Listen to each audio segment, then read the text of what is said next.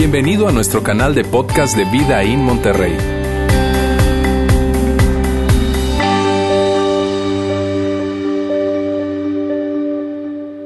Muy bien, hoy es un día súper especial para nosotros. ¿Cómo están?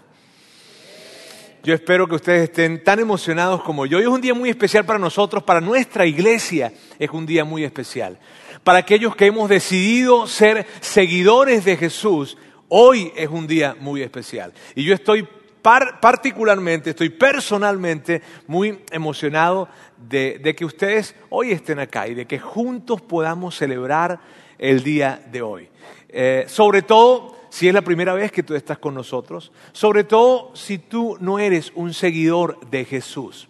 Y mira bien, me gusta utilizar mucho esta palabra, de hecho, en esta ocasión quisiera evitar decir cristiano o católico, porque las palabras cristiano y católico hoy en día están tan cargadas de tantas cosas que para mí es mejor decir seguidores de Jesús. Así es que fíjate bien, si hoy, si tú estás con nosotros hoy y tú, y tú no te consideras un seguidor de Jesús, eso hace que yo esté más feliz todavía. Y te quiero dar muchísimas gracias por estar el día de hoy con nosotros. Gracias por porque nos permitas hablarte de por qué nosotros somos seguidores de Jesús.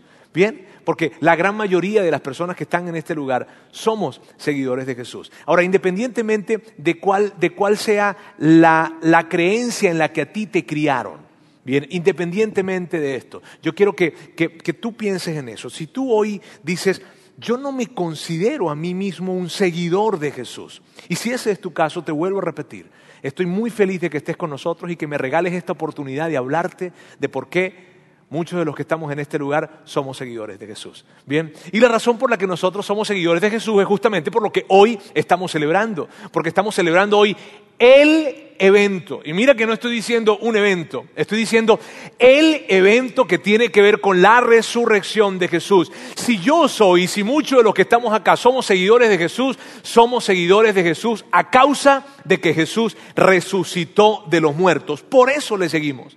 Y mira bien que no estoy diciendo que somos seguidores de Jesús porque la Biblia dice algo. Estoy diciendo que somos seguidores de Jesús porque Jesús resucitó de los muertos y ante alguien que resucite de los muertos, personalmente yo no creo que haya otro tipo de respuesta más que decirle, hey, lo que tú digas. Y fíjate que estoy diciendo que no porque la Biblia dice algo, sino porque Jesús resucitó de los muertos. ¿Y por qué digo esto?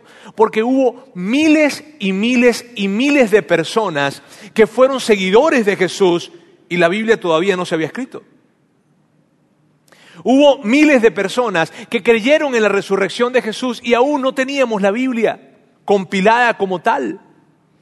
De hecho, en la misma mañana en que Jesús resucitó de los muertos, esa misma mañana ya hubo gente que creyó en la resurrección de Jesús. Ahora, eso hace para nosotros algo, algo tan valioso y algo tan importante que quiero decirte, ¿y por qué te digo que es tan importante? Permíteme decirte esto. Porque, mira, hay personas que creen en Jesús, y que cuando tú te acercas y les preguntas, y estoy hablándote de personas que creen en Jesús, ¿está bien? Cuando te acercas a personas que creen en Jesús y les preguntas acerca de la resurrección, ellos evitan el tema. Eh, Sabes, eh, eh, mejor le, le, le dan la vueltecita por acá. Evitan hablar acerca de esto, evitan inclusive pensar acerca de esto. ¿Por qué? Porque es algo tan raro y les parece algo tan raro y tan extraño que dicen, ¿sabes qué? Mira, mejor ni le muevas. Yo, yo, yo, yo, te conozco personas que, que, me han dicho, mira, yo, yo creo en Jesús, claro que sí, pero, pero no hablemos de la resurrección porque fue algo tan raro que mejor ni, mira, ni le mueva. ¿Y por qué dicen esto? Porque la verdad es que ellos temen, dentro de ellos, ellos temen que si empiezan a investigar un poco y si empiezan a hablar un poco acerca de esto y si empiezan a detenerse un poco en esto de la resurrección de Jesús, probablemente se consigan con que no es verdad. Y a ellos les asusta pensar de que su fe está basada en algo que no es verdad, que la fe de su familia está basada en algo que no es verdad. Y entonces evitan, ¿sabes qué? Mejor, mejor no quiero ni pensar en esto. Porque, porque imagínate, si empiezo yo a buscar y a buscar y empiezo a pensar en esto y a racionalizar este asunto y, y me encuentro con que Jesús realmente no resucitó, mira, no, no, no, yo, no, yo mejor no, no quiero ni pensar en eso porque, porque, porque probablemente me vaya a encontrar con que mi fe es una mentira. Y entonces creen que probablemente la resurrección de Jesús es una verdad social, pero no es una verdad real. Otras personas eh, cuando piensan en, la resurrección, dicen, mira, la resurrección es algo tan raro y, y- y lo es. O sea, no es, no es algo común. ¿Cuántas personas sabes tú que han muerto y, y han resucitado, no? Este, y han predicho su resurrección. O sea, esto es otra cosa. Realmente es raro. Sí, claro que es raro, claro que es extraño. Entonces personas dicen, mira, esto es tan raro, esto es tan extraño, que yo no quiero creer en eso. Porque no es natural. ¿Sabes? No es natural. Tú no te levantas diciendo yo voy a resucitar. Tú no ves a nadie hablando de otra persona con respecto a que va a resucitar. No, no es real, no, no, no, no, es, no es raro, pero no es, no es normal, es raro, es extraño, no es natural. Por lo tanto, prefiero no creer y no creen. Ahora el punto es el siguiente. Independientemente de qué tan raro sea, independientemente de qué tan extraño parezca, independientemente de qué tan sobrenatural sea, porque lo es, nosotros creemos que Jesús resucitó literalmente de los muertos. Nosotros creemos que Jesús murió y resucitó de los muertos y, y- por eso le seguimos. ¿Está bien? Porque cómo no seguir a nadie, y a eso, y, y vuelvo y repito, cómo no seguir a alguien que haya predicho su muerte, su resurrección y que efectivamente resucita. La respuesta que tenemos ante una persona que ha hecho esto definitivamente, ¿sabes qué? Yo te sigo. Y ahora permíteme hablarte un poco por qué, algunas razones por las que nosotros creemos y por las que personalmente creo que, que definitivamente Jesús resucitó de los muertos y que no es una verdad social y que no es algo en lo que yo trato de huirle porque, porque, porque no quiero eh, rascarle mucho porque a lo mejor me consiga que no es verdad. No, al contrario, quiero rascarle mucho para que mi fe cada vez sea más firme y esté parada sobre una gran, gran verdad, sobre la mayor verdad que el mundo entero ha podido conocer. Bien, ahora, ¿por qué creemos entonces que Jesús realmente resucitó de los muertos? ¿Por qué creemos esto? Creemos que Jesús resucitó de los muertos porque hubo testigos presenciales. Y mira bien, no hay, no hay una prueba más grande que haya en términos de probar un acontecimiento que hayan testigos presenciales. No lo hay. O sea, no hay, no hay, no hay un- una, una prueba más contundente que cuando alguien dice ante esta situación, mira, pasó esto, pasó lo otro, muéstrame las evidencias, ok, sí, ra, ra, ra, ra, ra, y de repente traen a un testigo, a alguien que vio eso que sucedió. Y cuando traen a un testigo presencial, cuando traen a alguien que efectivamente vio eso que están hablando, ¿sabes? Eso que están tratando de probar, se prueba. Porque, porque en términos de querer probar un acontecimiento, no hay, mira bien, no hay una prueba de mayor valor que un testigo presencial. Y con respecto a la resurrección de Jesús, eso es lo que tenemos, testigos presenciales. Tenemos personas, mira, y esto es lo increíble, de, y por eso, y por eso, y por eso creemos en la resurrección de Jesús, porque la verdad es que hay testigos que vieron a Jesús literalmente morir y lo vieron luego resucitado. O sea, no fue algo así como que, oye, ¿supiste que Jesús resucitó? Sí, ¿dónde? No, como a unos 10 kilómetros, a, un pueblito que queda como a 10 kilómetros. De verdad, chico. Sí, sí, ¿quién te contó? No, me contó la prima que es la hermana de realmente mi cuñado. Se casó con una guaraí, entonces esta se casó con la otra, etc, ta, ta, no, no, no, no, no, no es enredado el asunto. Tú sabes cuando te dicen eso, ¿verdad? No, que es la prima del hermano de mi esposa. Aquí no. Aquí no hubo, alguien me contó esto. Aquí hubo, yo lo vi. No, ¿sabes qué? Eso no es verdad. Eh, eh, pero ¿cómo me puedes decir que no es verdad? Si yo lo vi. No, yo estuve el domingo en la mañana allá en Vida en Monterrey a las a la, un- 10 para las 2 de la tarde y ahí estuve ahí un rato con... Ajá, no, no, tú no estuviste. ¿Cómo que no estuve? Yo estuve allá, de hecho, fui con mi esposo. Mi amor, dile. No, yo no te vi. Bueno, en fin, el punto es, fíjense bien, el tema tiene que ver con esto. Hubo testigos presenciales. Hubo testigos presenciales. Hubo personas que lo vieron. ¿Y sabes qué es lo increíble de esto? Que no tan solo lo vieron, sino que escribieron lo que vieron. O sea, lo escribieron ellos mismos. No se lo dijo a uno, que al otro, que al otro, que al otro para que lo escribiera. No, ellos mismos escribieron acerca de que habían visto a Jesús. ¿Sabes? Y lo más increíble es que siete personas escriben acerca de esto, escriben en diferentes momentos, en diferentes lugares probablemente, y ninguno se contradice. De hecho, miren bien, no hubo alguien que se levantara con una argumentación suficientemente sólida para decir Jesús no resucitó. Y eso que ustedes están hablando no es verdad, aquí vengo a decirles. No hubo eso. No hubo alguien que lo hiciera. Mateo lo vio y escribió acerca de eso. Eh, Juan lo vio y escribió, o sea, testigo presencial estoy diciendo.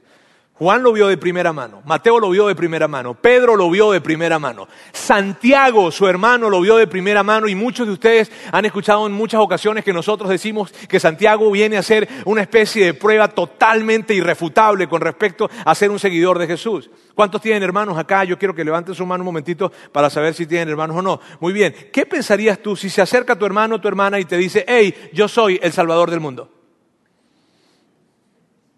Se, les ve en la expresión, se les ve la cara de burla. Que, ayer yo le preguntaba a mi hija que tiene 11 años y le decía, Antonella, ¿qué pensaría si Andrés te dice, Anto, yo soy el salvador del mundo? Y ella decía, ajá. ajá, esa más o menos sería la respuesta. Sin embargo, no fue la respuesta de Jacob. De hecho, cuando tú de, de Santiago, cuando lees la carta de Santiago, lo primero, él empieza a escribir su carta diciendo, esclavo de Jesucristo. ¿Qué hermano diría, esclavo de mi hermano? Me encantaría ver ese hermano. ¿Ok? Ahora, mira bien, son pruebas que hablan hacer y no podemos, y, y sabe, es algo lógico. Pablo, Pablo, quien no tan solo la Biblia habla acerca de él, sino la historia habla acerca de él, él es uno de los principales promotores y precursor de la fe cristiana. Él defendía a toda costa la resurrección, a punto de que murió defendiéndola. Marcos, quien era eh, eh, muy cercano a los discípulos, él escribe acerca de la resurrección con, una, con una eh, resolución en cuanto a esto, diciendo definitivamente Jesús resucitó. Lucas, quien fue ese médico del primer siglo y que movido por su espíritu de investigador, por su espíritu de querer ver si realmente las cosas habían sucedido, empezó a hablar y a platicar con diferentes personas. ¿Sabes cuando quieres verificar algo de alguien? ¿Sabes cuando tú quieres verificar una historia que alguien contó que dijo, oye, ajá, cuéntame, ¿y qué, ¿y qué fue lo que tú dijiste? ¿Y cómo lo viste?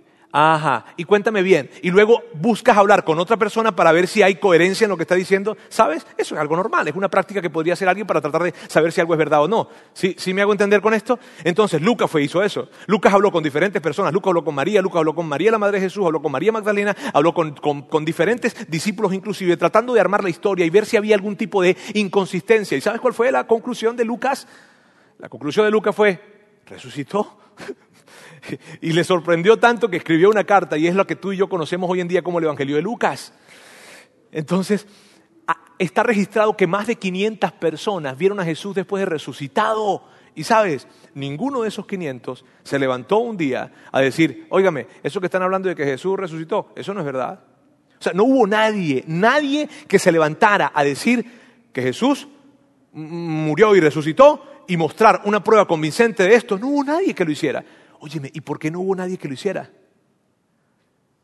Porque pasó. Porque sucedió. Porque ¿cómo me lo niegas si yo lo vi? Oye, vale, ¿sabes qué? Yo vi a Juan en la esquina. Yo vi a, Samuel allá en, en, el Lázaro Cárdenas, en la iglesia. ¿Cómo me lo niegas? Yo lo vi. Y el testimonio de los discípulos y de esas personas que estaban allí, Lucas, que inclusive no fue un discípulo, Pablo, que en ese momento tampoco lo era, el testimonio de ellos viene a ser tan concluyente a decir, hey, hey, Jesús resucitó. Si tú no lo quieres creer es porque tú no quieres creerlo, pero Jesús resucitó. Y esa es una de las razones por las que creemos. Otra de las razones por las que creemos es porque la historia o los hechos de la historia universal lo confirman. Y déjame decirte esto rápidamente. Nerón, ¿cuántos conocen a Nerón? A ver, esto es historia universal, está bien el emperador, el emperador romano Nerón. Y todos los que conocemos, o la gran mayoría de las personas que conocemos a Nerón, lo conocemos por algo, lo conocemos porque él incendió Roma. Y él le echó la culpa o culpó a los cristianos de ese incendio. Y, no te estoy hablando acerca de la Biblia, te estoy hablando acerca de historia, ¿está bien? Ahora, fíjense bien. Nerón, Nerón incendia Roma y luego culpa a los cristianos. Y la pregunta inmediata es, ¿por qué Nerón pudo culpar a los cristianos del gran incendio de Roma? Probablemente esta es una respuesta muy profunda, pero quiero que la analicen, ¿está bien? Porque había cristianos. Estoy profundo hoy, si se dieron cuenta. Culpó a los cristianos porque había cristianos. ¿Pero qué quieres decir con eso, Roberto? Miren bien.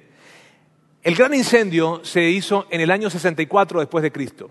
Los estudiosos intelectuales, expertos, en literatura dicen esto. Dicen que para que una leyenda se pueda formar se necesitan entre 60 a 80 años máximo eh, eh, de tiempo después de que se quiera levantar esa leyenda. ¿Sí me hago entender con esto? Bien, o sea, es necesario dejar que pasen 60 a 80 años y luego empezar a hablar de esa leyenda. ¿Por qué? Porque ellos dicen, hay que esperar que toda la generación de ese tiempo muera y que nadie que vivió en ese tiempo pueda levantarse a tratar de desmentir lo que estamos queriendo decir, porque si no, la leyenda nunca va a florecer.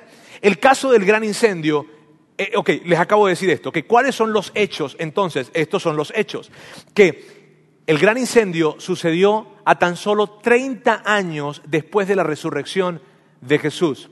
¿Qué significa tan solo 30 años? Que no hubo el tiempo suficiente para que toda la gente que hubo en ese tiempo y que vio la resurrección muriera o, no existiera. ¿Sí ves? Entonces, cuando se escribe esto, cuando se escribe acerca de la resurrección, se escribe de inmediato que Jesús resucita. ¿Y qué implicaciones tiene eso? Mi pregunta es esta, amigo. Mi pregunta es, ¿cómo es posible que a 2.400 kilómetros de distancia, a tan solo 30 años de haber Jesús resucitado, hubiera miles de cristianos en Roma? O sea, en una ciudad que queda a 2.400 kilómetros de distancia. qué lógica hay en que a tan solo 30 años después de haber sucedido algo, en teoría que no sucedió, ¿verdad? Hay miles de personas creyendo en esto a 2.400 kilómetros de distancia en, en un tiempo en que las condiciones para viajar no eran las mejores. ¿Qué lógica tiene? O sea, ¿qué, ¿Qué, conclusión podemos tener de esto? ¿Qué conclusión pudiésemos tener del hecho de que tan solo 30 años después de la resurrección hay personas que están muriendo defendiendo lo que vieron? ¿A qué conclusión llegas? ¿Quién muere por una mentira? La conclusión lógica es esta. Habían miles de cristianos que pudieron ser culpados de un incendio en Roma o sea, en una ciudad totalmente lejana a tan solo 30 años después de haber resucitado Jesús, porque efectivamente sí resucitó. Porque es verdad. Porque hubo testigos presenciales. Y porque ellos se encargaron de proliferar y de llevar esto a todas partes. Y porque la historia y lo que sucede alrededor de la historia confirma que lo que estos hombres dijeron no fue loco, fue verdad. Fue verdad. No solo porque la Biblia dice algo, sino porque hubo testigos presenciales que lo vieron y lo documentaron. Y por eso creemos en esto. Amigos, y esta verdad es muy grande, es mucho más grande de lo que las personas creen. Y tú y yo no podemos ignorar esto, porque de repente a alguien se le ocurrió la tonta idea de decir que el hecho de que Jesús haya resucitado fue una leyenda. De hecho, permítame decirles esto. Hay que tener más fe para creer que fue un mito que para creer que es verdad. Eso es lo que yo creo. Porque hay tantas evidencias que soportan el hecho de que Jesús realmente resucitó, que para creer que fue un mito se necesita más fe. Ahora, es tan importante que hablemos de esto. Y es muy importante porque el impacto que tiene en, en todas las cosas, en toda nuestra vida, es tan grande Sabes, poder, poder, mira, interpretar la vida entendiendo, cuando tú entiendes que Jesús resucitó, que alguien resucitó de los muertos, literalmente resucitó de los... Es que, hay, mira, lo decimos tantas veces que no vemos el impacto de eso. Mira, eh, ver que alguien resucitó de los muertos hace que toda nuestra vida la veamos diferente. ¿Por qué dices eso, Roberto? Porque tendríamos que preguntarnos de inmediato, Jesús, o sea, aquel que resucitó de los muertos, ¿cómo ves la vida? Porque si alguien resucitó de los muertos, yo necesito acercarme a Él para decirle, háblame de la vida, porque si hay alguien que sabe de la vida, eres tú. Dime. Entonces mi vida es impactada, la manera en cómo manejo mi dinero es impactada, la manera en cómo manejo mis emociones es impactada, la manera en cómo yo me relaciono, la manera en cómo yo, la manera en cómo yo manejo el tiempo, la manera en cómo yo enfrento el luto, la manera en cómo yo eh, manejo mi sexualidad, la manera en cómo yo manejo mi vida entera es impactada cuando entiendo que Jesús literalmente murió y resucitó de los muertos. Ahora, esa mañana de Pascua, temprano, sucedió una interacción entre Jesús y uno de sus discípulos. Y en esa interacción es algo tan valioso y, y representa tanto que yo quiero que hablemos acerca de eso, pero para hablarte acerca de eso primero tengo que darte un poco de contexto de lo que estaba sucediendo en ese momento. Bien, quiero hablarte un poco de, de, lo que los judíos antiguos pensaban, los que estaban en ese tiempo. Ellos pensaban lo siguiente, ellos pensaban que, que iba a llegar un Mesías, ellos estaban esperando un Mesías, un Mesías que venía, que era una especie de Salvador, que venía para, para restaurar la nación de Israel y darle la grandeza que tuvo en los tiempos del rey David. Eso es lo que ellos creían. Que vendría ese, ese, Mesías y tomaría a Israel y la haría verse grande otra vez como en aquellos tiempos del rey David. Ahora el tiempo pasó, pasó, pasó, pasó, pasó. Aparecieron varias personas que se identificaron como Mesías. Gente creían que era el Mesías, otros creían que ellos mismos eran el Mesías, pero eran líderes políticos, líderes militares, murieron y nunca más se supo de ellos. Simplemente ni siquiera sus nombres son hoy muy conocidos. Otra de las cosas que creía la nación de Israel era esto. Ellos creían que a través de ellos, a través de su nación, todas las naciones del mundo iban a ser bendecidas. ¿Y por qué creían eso? Porque hubo un hombre hacía dos mil años atrás que se llamó Abraham, que Dios le había dicho, hey Abraham, yo voy a hacer de ti una gran familia. Y esa gran familia va a ser una gran nación y a través de esa gran familia nación yo voy a bendecir a todas las demás naciones. Ellos creían eso. Y era el padre, literalmente era el padre de Israel. Ellos creían eso. Entonces, ¿qué era lo que ellos creían? Ellos creían que estaban esperando un Mesías que iba a restaurar a la nación de Israel y también estaban esperando ver cómo todas las naciones del mundo iban a ser impactadas a partir de ellos. Ahora, eso es lo que ellos creían, pero la verdad, poco a poco se fue perdiendo la esperanza. ¿Por qué? Porque la realidad era otra. La realidad es que Israel estaba bajo el yugo romano. Hacía poco se, había, se acababa de constituir el, yugo, el imperio romano y, Israel estaba subyugada por los romanos. Israel, Israel estaba, estaba viviendo debajo del imperio que se conocía en ese tiempo como el imperio eterno. De hecho, Roma se le conocía como la ciudad eterna. Entonces, ese es el momento en que están viviendo. Ahora, en ese tiempo apareció un hombre muy raro, por cierto.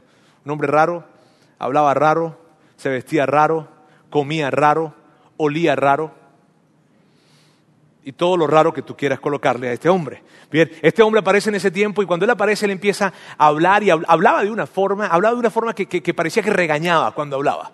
Bien, regañaba, hablaba fuerte, parecía así como un cubano este, como un venezolano también a veces. Este, él hablaba fuerte, hablaba como regañado y, la gente empezó a escucharlo y wow, y la gente empezó a creer en lo que él estaba hablando y empezó gente a seguirle a esta persona y esta persona probablemente no, no, no, no sé si ya lo identificas, ¿verdad? Pero es un familiar directo, Juan el Bautista, quien venía, era un ancestro pues, de la familia. Y entonces Juan está allí hablando y, diciendo muchas cosas, la gente empieza a seguirlo, los líderes religiosos de ese tiempo empiezan a preocuparse por lo que Juan el Bautista está diciendo, entonces empiezan a pensar, oye, ¿me será que este tipo es el Mesías? Y entre ellos, oye, ¿me será que es el Mesías? Yo no sé cómo que parece, pero es que huele tan feo ese dato. Este, sí, pero yo creo que sí es el Mesías. Bueno, vamos a ver. Entonces fueron y le preguntaron, hey, brother, ¿tú eres el Mesías? Y él les dijo, no, yo no soy el Mesías. Yo, yo vengo a preparar el camino del elegido. Yo vengo a preparar su camino. Ese soy yo. Al día siguiente, él estaba eh, bautizando a algunas personas en el río Jordán. Y ese momento, a mí me hubiese encantado estar en ese momento. La verdad, de todos los momentos, yo pienso que este es uno de los mejores momentos que me hubiese encantado estar. Él estaba bautizando a algunas personas y de repente él, en eso de bautizarle, él levanta su, su cabeza y mira un poco hacia el fondo y vio que Jesús se acercaba. Y cuando Juan vio a Jesús, dijo, Él es. Y entonces agarró a todas las personas que estaban alrededor y les dijo, amigos, he aquí el Cordero de Dios que quita el pecado del mundo. Y en ese momento Jesús de Nazaret entra en las páginas de la historia para hacer que nada sea igual después de que Él apareció. Jesús comienza a hablar con una autoridad increíble, a enseñar, a actuar de una forma tan increíble que la gente empezó a seguirle, a seguirle, a seguirle, a seguirle. Los líderes religiosos se ponen nerviosos, el imperio romano se pone nervioso también, empiezan a tratar de, buscar desvirtuar a Jesús, pero no pueden, por más de que intentan, no pueden. Y Jesús crece en fama, crece en fama, crece en fama, más gente lo sigue, lo sigue, lo sigue. Y de repente hizo algo que vino a ser la gota que derramó el vaso para todos en ese tiempo. Y fue que Jesús resucitó a una persona que era muy famosa en la comunidad de Betania. Y su nombre era Eso, están leyendo la Biblia. Su nombre era Lázaro y él resucita a Lázaro. Y cuando eso sucedió, la gente se volvió loca. Loca. Porque ¿cómo crees tú? Imagínate que tú te enteraste. No, allí en San Jerónimo hay una persona que resucitó a alguien. Órale. ¿Qué, hacemos ante eso? Cierto que de inmediato nos vamos a ver qué pasó con esta persona y es lógico, porque imagínate la situación. Jesús resucita a alguien, la gente enloquece y empieza a seguirle más y más y más y más personas estaban siguiendo a Jesús. Eso era una locura completa. Los, líderes religiosos se sacan completo de onda y dicen, no, basta, esto ya se acabó, se molestan por esto, elaboran un plan, sobornan a uno de los, de los discípulos de Jesús, logran que Roma enjuicie a Jesús y crucifican a Jesús. Y Jesús muere Hubo dos personas que públicamente no se habían identificado con Jesús, pero que buscaron una forma de acercarse a Pilato y probablemente con un soborno lograron que le dieran el cuerpo de Jesús. Porque en ese tiempo el cuerpo de las personas que crucificaban los mandaban a un lugar que era así como un tipo basurero, ¿sabes? Entonces toman, toman el cuerpo de Jesús, logran probablemente con un soborno, ¿verdad? Se mocharon, este, vieron, Pilato les entrega el cuerpo y luego lo colocan en una tumba decente, porque eso es lo que ellos querían, tomar el cuerpo de Jesús y colocarlo en una tumba decente y que no lo llevaran a ese sitio donde lo iban a llevar. Ahora, ¿qué fue lo que pasó cuando, cuando Jesús murió? Cuando Jesús murió, esto fue lo que pasó. Todos dejaron de seguir a Jesús, todos. Y era lógico. ¿Por qué era lógico? Era lógico a causa de lo que Jesús había dicho de sí mismo. Jesús, estas eran una de las cosas que Jesús había dicho. Jesús había dicho que Él era la resurrección y la vida. Él había dicho que Él era un enviado del cielo, que Él venía del cielo. Él había dicho que Él era el Hijo de Dios. Él afirmó que Él era el Mesías. ¿Y qué pasa cuando alguien que dice yo soy la resurrección y la vida muere? Como que perdió de peso sus palabras, ¿no? Me explico. La resurrección no muere. Alguien que viene del cielo no muere alguien que, afirma ser el Mesías, no muere. Entonces cuando Jesús muere, todo lo que él dijo murió con él, perdió valor. Al, al principio la gente le creía, cuando vio que, resucitó a Lázaro, wow, claro que sí, este tipo viene del cielo. Él viene, él viene del cielo, definitivamente, él es el Mesías. Y la gente empezó a seguirle, a seguirle, a seguirle. Y cuando escuchaban, yo soy la resurrección y la vida, no, claro que lo eres, resucitaste a Lázaro, claro que sí, todo tiene sentido. Pero cuando de repente muere, y luego íbamos también y ahora moriste. Entonces todo lo que él dijo murió con él. Y por eso la gente dejó seguirle, no porque la gente fuera malo, porque la gente no lo quería.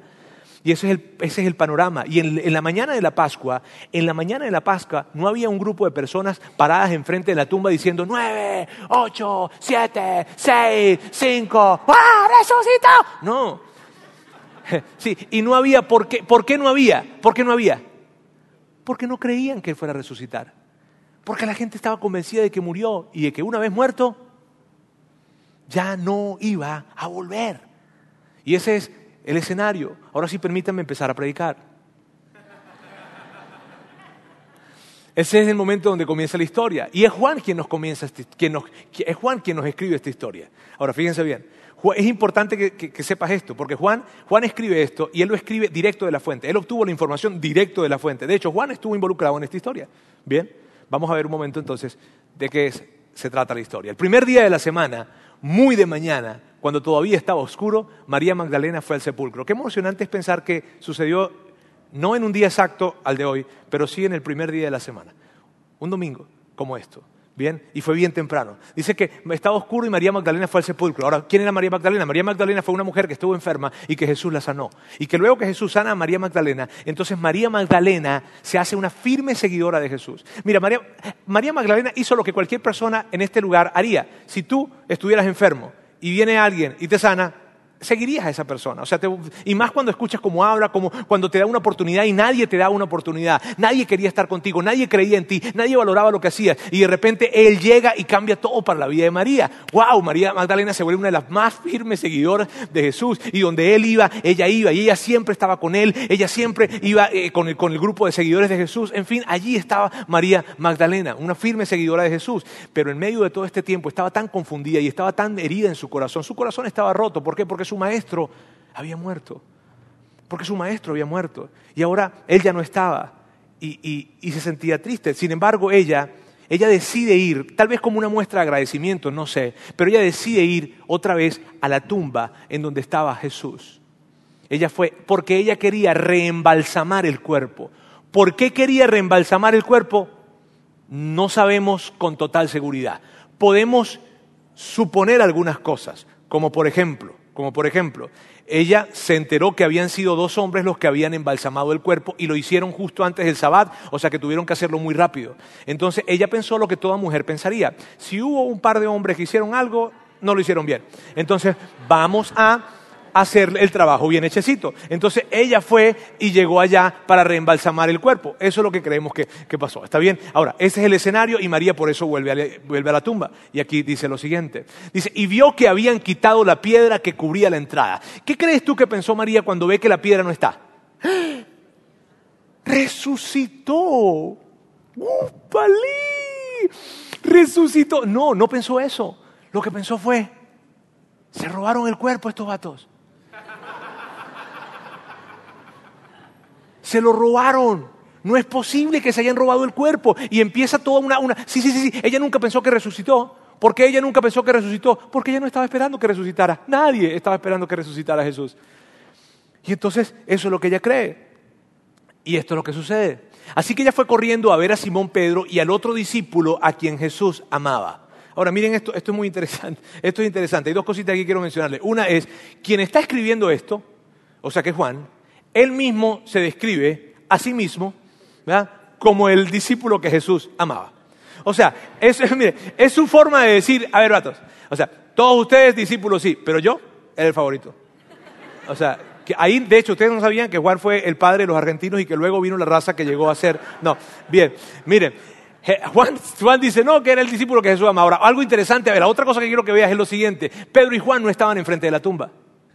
Pedro y Juan no estaban enfrente de la tumba. ¿Sabes qué significa eso? Que Pedro y Juan no creían que Jesús iba a resucitar. Ella fue a buscar a Pedro y Juan, y de hecho lo fue a buscar a la casa. Probablemente estaban dormidos porque esto fue muy temprano en la mañana. Continúa. Y, les dijo, se han llevado del sepulcro al Señor y no sabemos dónde lo han puesto. Sabes, María estaba convencida, alguien se robó el cuerpo, no es que Él resucitó, alguien se robó el cuerpo.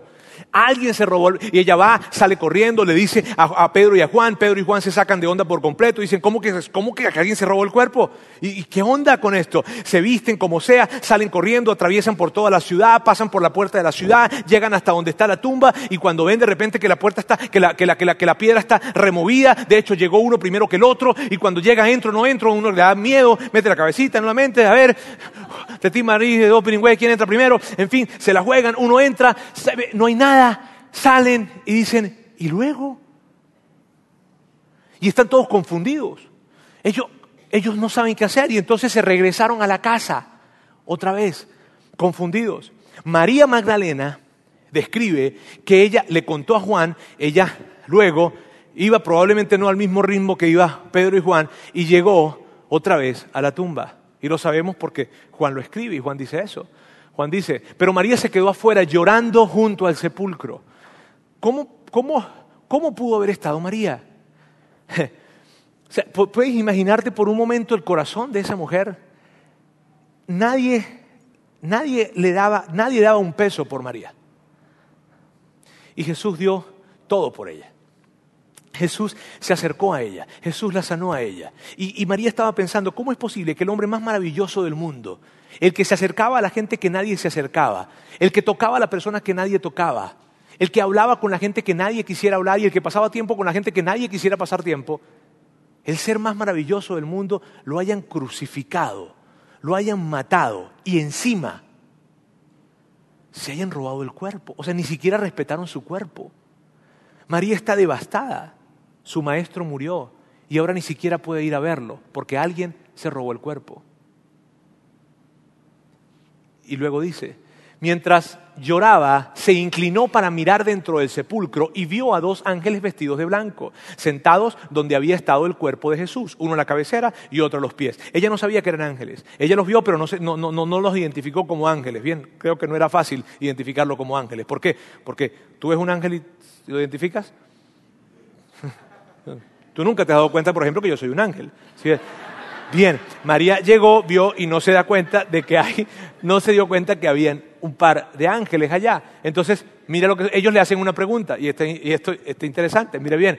Ellos le dicen, ¿por qué lloras, mujer? Le preguntaron los ángeles. Tú sabes, ante ese gran dilema que hay en el mundo entero, que los ángeles, ¿qué género serán los ángeles? ¿Los ángeles serán género masculino o femenino? ¿Ah?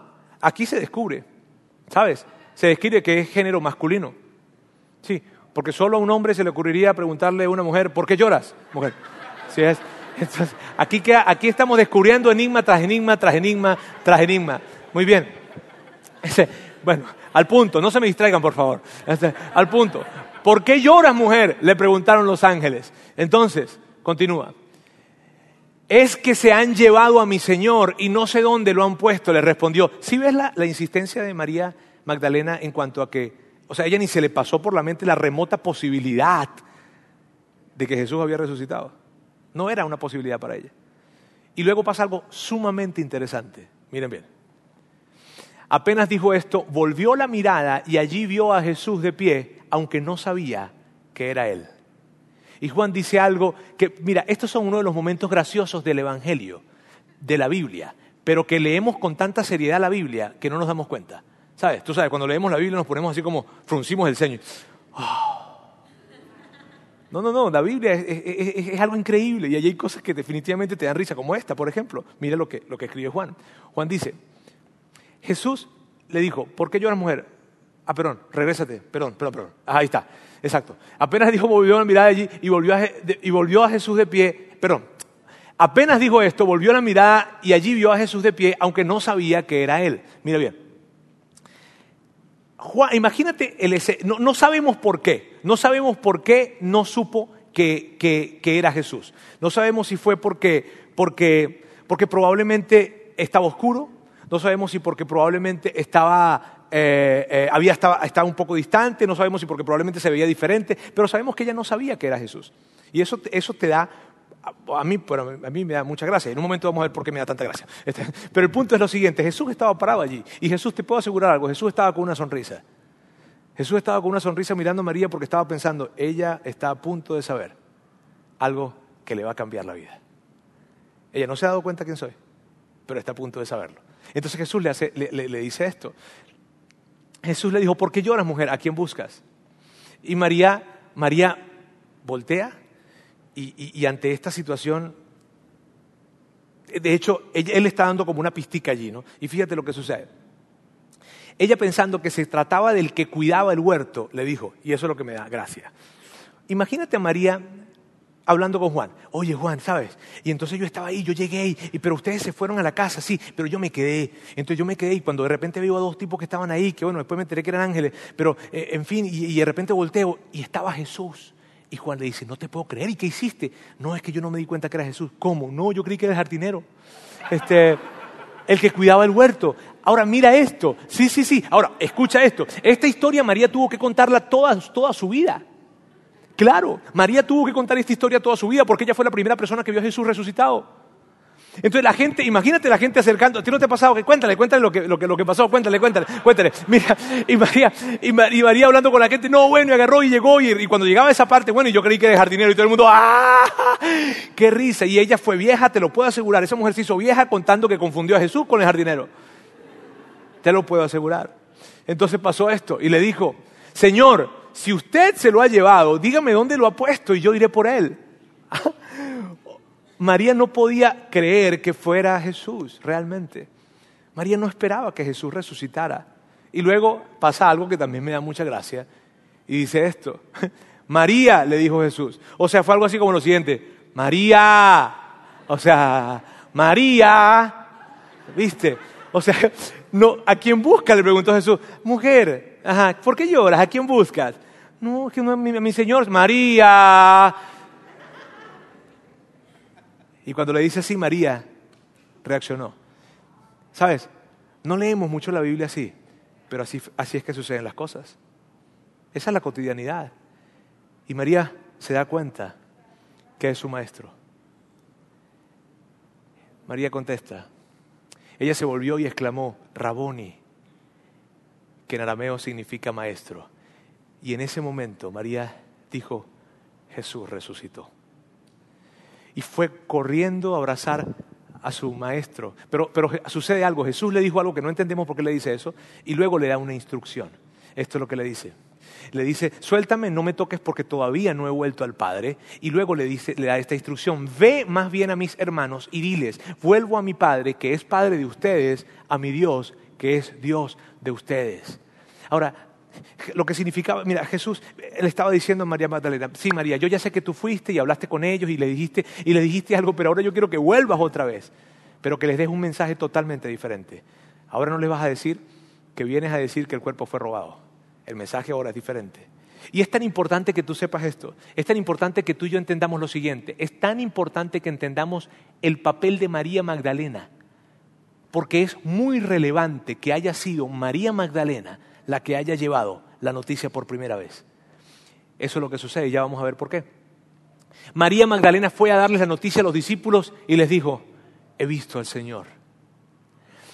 Ahora, ¿por qué es importante que haya sido María Magdalena? Por lo siguiente.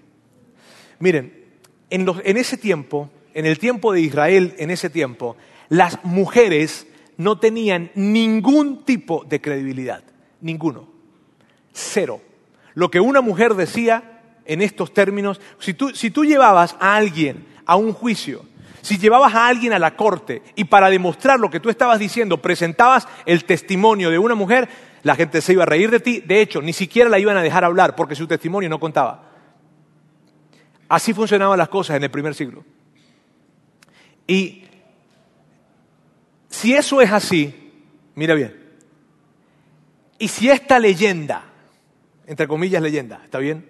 Fuese escrita, lo último que alguien hubiese escrito allí es que fue una mujer la primera que vio a Jesús resucitado. ¿Por qué? Porque de inmediato iba a ser puesto en duda. O sea, si esto fuera un cuento, si esto fuera una leyenda, hubiesen puesto que un hombre y varios hombres lo vieron. Entonces, y tal vez tu pregunta, ok Roberto, si ellos estaban corriendo el riesgo de que lo que estaban escribiendo fuese totalmente refutado porque no se creía en la palabra de una mujer, ¿por qué escribieron que fue María Magdalena quien la vio? Porque fue quien la vio. O sea, ¿Por qué fue quien la vio? Porque no podían escribir otra cosa porque, porque fue lo que sucedió. Y estas cosas son las que le dan más veracidad a la Biblia todavía, ¿sabes? Porque si tú, mira, yo me imagino a Juan escribiendo la historia. Muchachos, ¿qué escribo aquí con respecto a lo de Jesús? ¿quién, nos dijo? ¿Cómo que quién? María Magdalena. No, pero si escribo que María Magdalena aquí, ¿por qué no escribimos más bien que, que, bueno, que nosotros nos dimos cuenta que Jesús resucitó y todo esto? Escribe que fue María Magdalena, pero es que no van a creer. Mira, Juan, escribe la verdad, viejo. Después, que Dios se encargue. Esos fueron los tipos de conversaciones que ellos tuvieron. Él escribió María Magdalena y escribió eso ¿por qué? Porque eso fue lo que sucedió. Ahora yo quiero que veamos nada más esa pequeña parte que lo que María Magdalena le dice a los discípulos. He visto al Señor. He visto al Señor. Jesús resucitó. Significa tanto eso. Significa que Dios cumplió. Significa que Jesús es quien dijo que era. Significa que Jesús, todo lo que dijo Jesús, todo fue verdad. Significa que tú y yo podemos tener hoy confianza y esperanza porque tenemos un Salvador. Eso es lo que significa. Todo alrededor de María seguía igual, pero todo alrededor de María había cambiado.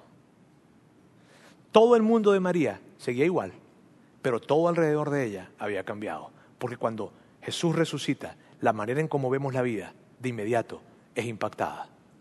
Cambia para ti, cambia para mí y cambia para todos. La manera en cómo manejamos nuestro dinero, la manera en cómo manejamos nuestro tiempo, la manera en cómo enfrentamos el luto, la manera en cómo nos relacionamos, la manera en cómo escogemos nuestras amistades, la manera en cómo decidimos entretenernos. Todas las maneras y todas las formas en nuestra vida cambian cuando entendemos que Jesús realmente resucitó. Gracias a la resurrección puedes orar y tener la seguridad que Dios escucha tus oraciones. ¿Por qué? Porque Jesús, mira bien, cuando tú entiendes que Jesús resucitó, tú, esta, esta, es, esta es la reacción natural de alguien que dice, óyeme, Jesús realmente resucitó. Esta es, Jesús resucitó, órale, ¿qué dijo Jesús? Porque todo lo que dijo es verdad. Jesús dijo en una oportunidad que, que, que cuando tú te acercabas a hablar con tu Padre Celestial en privado, Él que veía en lo privado, luego te iba a recompensar en público. Y sabes, probablemente alguien le dijo, oye Jesús, sabes, a mí me cuesta mucho creer que cuando yo estoy hablando, hablando y hablando, e intentando hablando con Dios, Él tiene sus ojos sobre mí. A mí me cuesta creer eso en todo el mundo, ¿sabes? O sea, que Él esté poniendo sus ojos sobre mí, exactamente sobre mí, en el momento en que yo estoy allí, encerrado en mi cuarto, hablando con Él o intentando hablar con Él. A mí me cuesta mucho creerlo. Y Jesús probablemente lo vio y le dijo, ¿te cuesta mucho? Sí, ¿qué tendría que hacer yo para que creyeras? Pues no sé. ¿Y si muero? Ay, no, Jesús, no, no, no, no es para tanto. ¿Y si muero y si resucito? ¿Necesitas que muera y resucite para que creas eso? Lo voy a hacer. Gracias a la resurrección puedes vivir sabiendo que hay vida después de esta vida. ¿Sabes? ¿Sabías que la primera persona en el mundo que trae la idea de la vida eterna es Jesús? Y que Jesús es el primero que empieza a hablar acerca de la vida eterna. Y lo hizo de esta manera, Él lo hizo de esta forma. ¿Saben, amigos? Me voy a ir. Y me voy a ir a prepararles un lugar a donde yo voy. Y probablemente alguien estaba allí y le preguntó, ¿y a dónde vas? Es que tú no vas a entender. Pero, ¿y cómo es eso que vas a prepararme un lugar a donde vas? Yo no entiendo eso. No lo entiendes mucho, pero créeme. Pero Jesús, ¿cómo hago para creerte? ¿Es difícil que me creas? Pues sí, la verdad es difícil que yo te crea, Jesús, porque yo no sé a dónde vas y eso de que vas a preparar un lugar para mí, pues no entiendo, no lo creo, en fin. ¿Qué tendría que hacer para que me creyeras? Bueno, no sé, Jesús. ¿Y si muero y resucito? Entonces murió y resucitó. Y eso cambia la manera que inclusive tú y yo enfrentamos el luto. Porque cuando tú y yo vamos al funeral de alguien que ha sido un seguidor de Jesús, tú y yo podemos mirar esa urna con muchísima esperanza, como yo vi la de mi padre y la de mi madre. Gracias a la resurrección, te puedes sacrificar sabiendo que la fidelidad sí importa. Ah, porque muchas veces tú dices, ¿será que si me porto bien esto tiene sentido? Sí.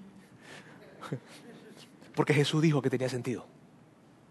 Porque cada vez que tú le dices que no a alguien o algo que se convierte en una invitación para actuar sin integridad, tiene sentido. Cada vez que te sacrificas por actuar con verdad y con integridad, a Jesús le importa. Y Él murió y resucitó para comprobarte que sí importa. Gracias a la resurrección, amigos, tenemos un Salvador. Y por eso me encanta la canción que acabamos de cantar, ¿sabes? Y yo quiero que ya para finalizar tú puedas, tú y yo veamos rápidamente, rápidamente la letra de esa canción. Pero piensa en María Magdalena. Piensa en María Magdalena allí, al frente o, en la puerta de la tumba, llorando con su corazón deshecho, porque muchos de nosotros vivimos en ese lugar, vivimos en el medio, vivimos en un lugar de desesperanza, de decepción, de dolor, de tristeza. Pero ella estaba tan solo a dos minutos de que toda su vida fuera cambiada. Y yo no sé cómo está tu vida hoy en día pero probablemente estás justo enfrente de la tumba, con tanto dolor y con tanta desesperanza. Y yo quiero que veas esta letra. Solo en mi tristeza muerto en mi pecar. ¿Cuántas veces nos sentimos solos? Pero no solos porque no estamos rodeados de gente, sino porque sentimos que el dolor que estamos sintiendo es tan grande que solamente nosotros podemos entenderlo. Nadie puede entender nuestra tristeza. Muerto en mi pecar. Amigos, quiero hacerles una pregunta. ¿qué hacemos con nuestro pecado? Cuando tú miras hacia atrás y miras los años que han pasado, o miras los días, o miras las semanas, qué sé yo, y miras lo que hiciste, y miras tu pecado, y miras el daño que causaste y el dolor que le causaste a gente que amabas, o probablemente a ti mismo, ¿qué haces con eso? ¿Qué haces? ¿Qué puedes hacer con el dolor que le has causado a tanta gente? ¿Qué puedes hacer con tanto pecado que probablemente hayas cometido? ¿Qué puedes hacer con eso? Sin esperanza ni dónde empezar. ¿Sabes? Porque ¿cómo empezar de nuevo? Roberto, ¿cómo empiezo? ¿Dónde empiezo? Yo no sé. Y la letra continúa y dice, tu misericordia llegó en tu amor, arrestaste la muerte y mi vida empezó. Jesús, te levantaste, miraste a la muerte cara a cara y le dijiste, te vencí. Y mi vida empezó, porque eso es lo que sucede. Mira bien, cuando tú y yo entendemos que Jesús resucitó de los muertos, lo que significa es que toda nuestra vida cambia a partir de eso. La manera en que vemos la vida cambia, por lo tanto, una nueva vida comienza. Y dice, tu amor transformó mi ceniza y dolor. Esa pequeña frase es la esencia del Evangelio. Tu amor transformó mi ceniza y dolor. porque de eso se trata. Jesús toma tus más grandes equivocaciones, tus más grandes pecados, tus más grandes vergüenzas y las transforma y las redime. Solo Él. ¿Sabes? No hay respuesta en otra, en otra persona más. La única respuesta la encontramos en Él. Él es quien toma tus más grandes equivocaciones y tus más grandes pecados y les da valor. Y redime tu vida y redime la mía. Él escogió lo vil del mundo para dignificarlo. Luego dice, ayer era huérfano, hoy hijo soy. Arrestaste la muerte y mi vida empezó. Hoy estamos celebrando eso. Hoy estamos celebrando que Jesús no es una historia o una verdad social que alguien dice que sucedió hace dos mil años. No, estamos celebrando de que Jesús realmente resucitó de los muertos, que fue verdad hace dos mil años y que es verdad hoy. Y eso vino para cambiarlo todo. Y si tú hoy estás en una situación de desesperanza, de tristeza, de no sé en qué situación puedas estar hoy, yo quiero decirte con todo mi corazón que sí hay esperanza. ¿Y cómo sabes eso, Roberto? Porque Jesús resucitó de los muertos. Y si Jesús resucitó de los muertos, todavía hay esperanza para ti, para tu familia, para tu casa, para toda tu vida. Esas son las buenas noticias. Eso es lo que significa que Jesús resucitó de los muertos, que tenemos un Salvador. Permíteme orar. Dios, quiero darte gracias hoy. Quiero darte gracias porque, primero quiero darte gracias porque, porque, porque permitiste que Mateo, que Marcos, que Lucas, que Juan, que todos ellos pudieran escribir acerca de ti y que ellos pudieran escribir y contar la historia de qué manera fue que sucedieron las cosas y que gracias a su testimonio, gracias a que ellos fueron valientes y no les importó entregar su vida, morir como mártires, no les importó con tal de que la historia se contara. Y gracias a ellos y gracias a la valentía que colocaste en sus corazones, Dios, nosotros hoy, dos mil años después, podemos tener esperanza.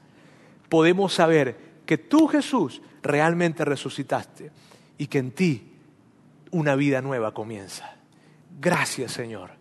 Te amamos con todo nuestro corazón. Ayúdanos y yo te pido por cada persona en este auditorio y por cada persona que pueda estar escuchando este audio, quiero pedirte Dios para que seas tú trayendo la gran convicción en sus corazones de que si tú resucitaste de los muertos, hay esperanza. En el nombre de Jesús. Amén. Gracias por haber escuchado este podcast de Vida en Monterrey. Si deseas escuchar estos mensajes en vivo, te invitamos a que nos acompañes todos los domingos a nuestro auditorio.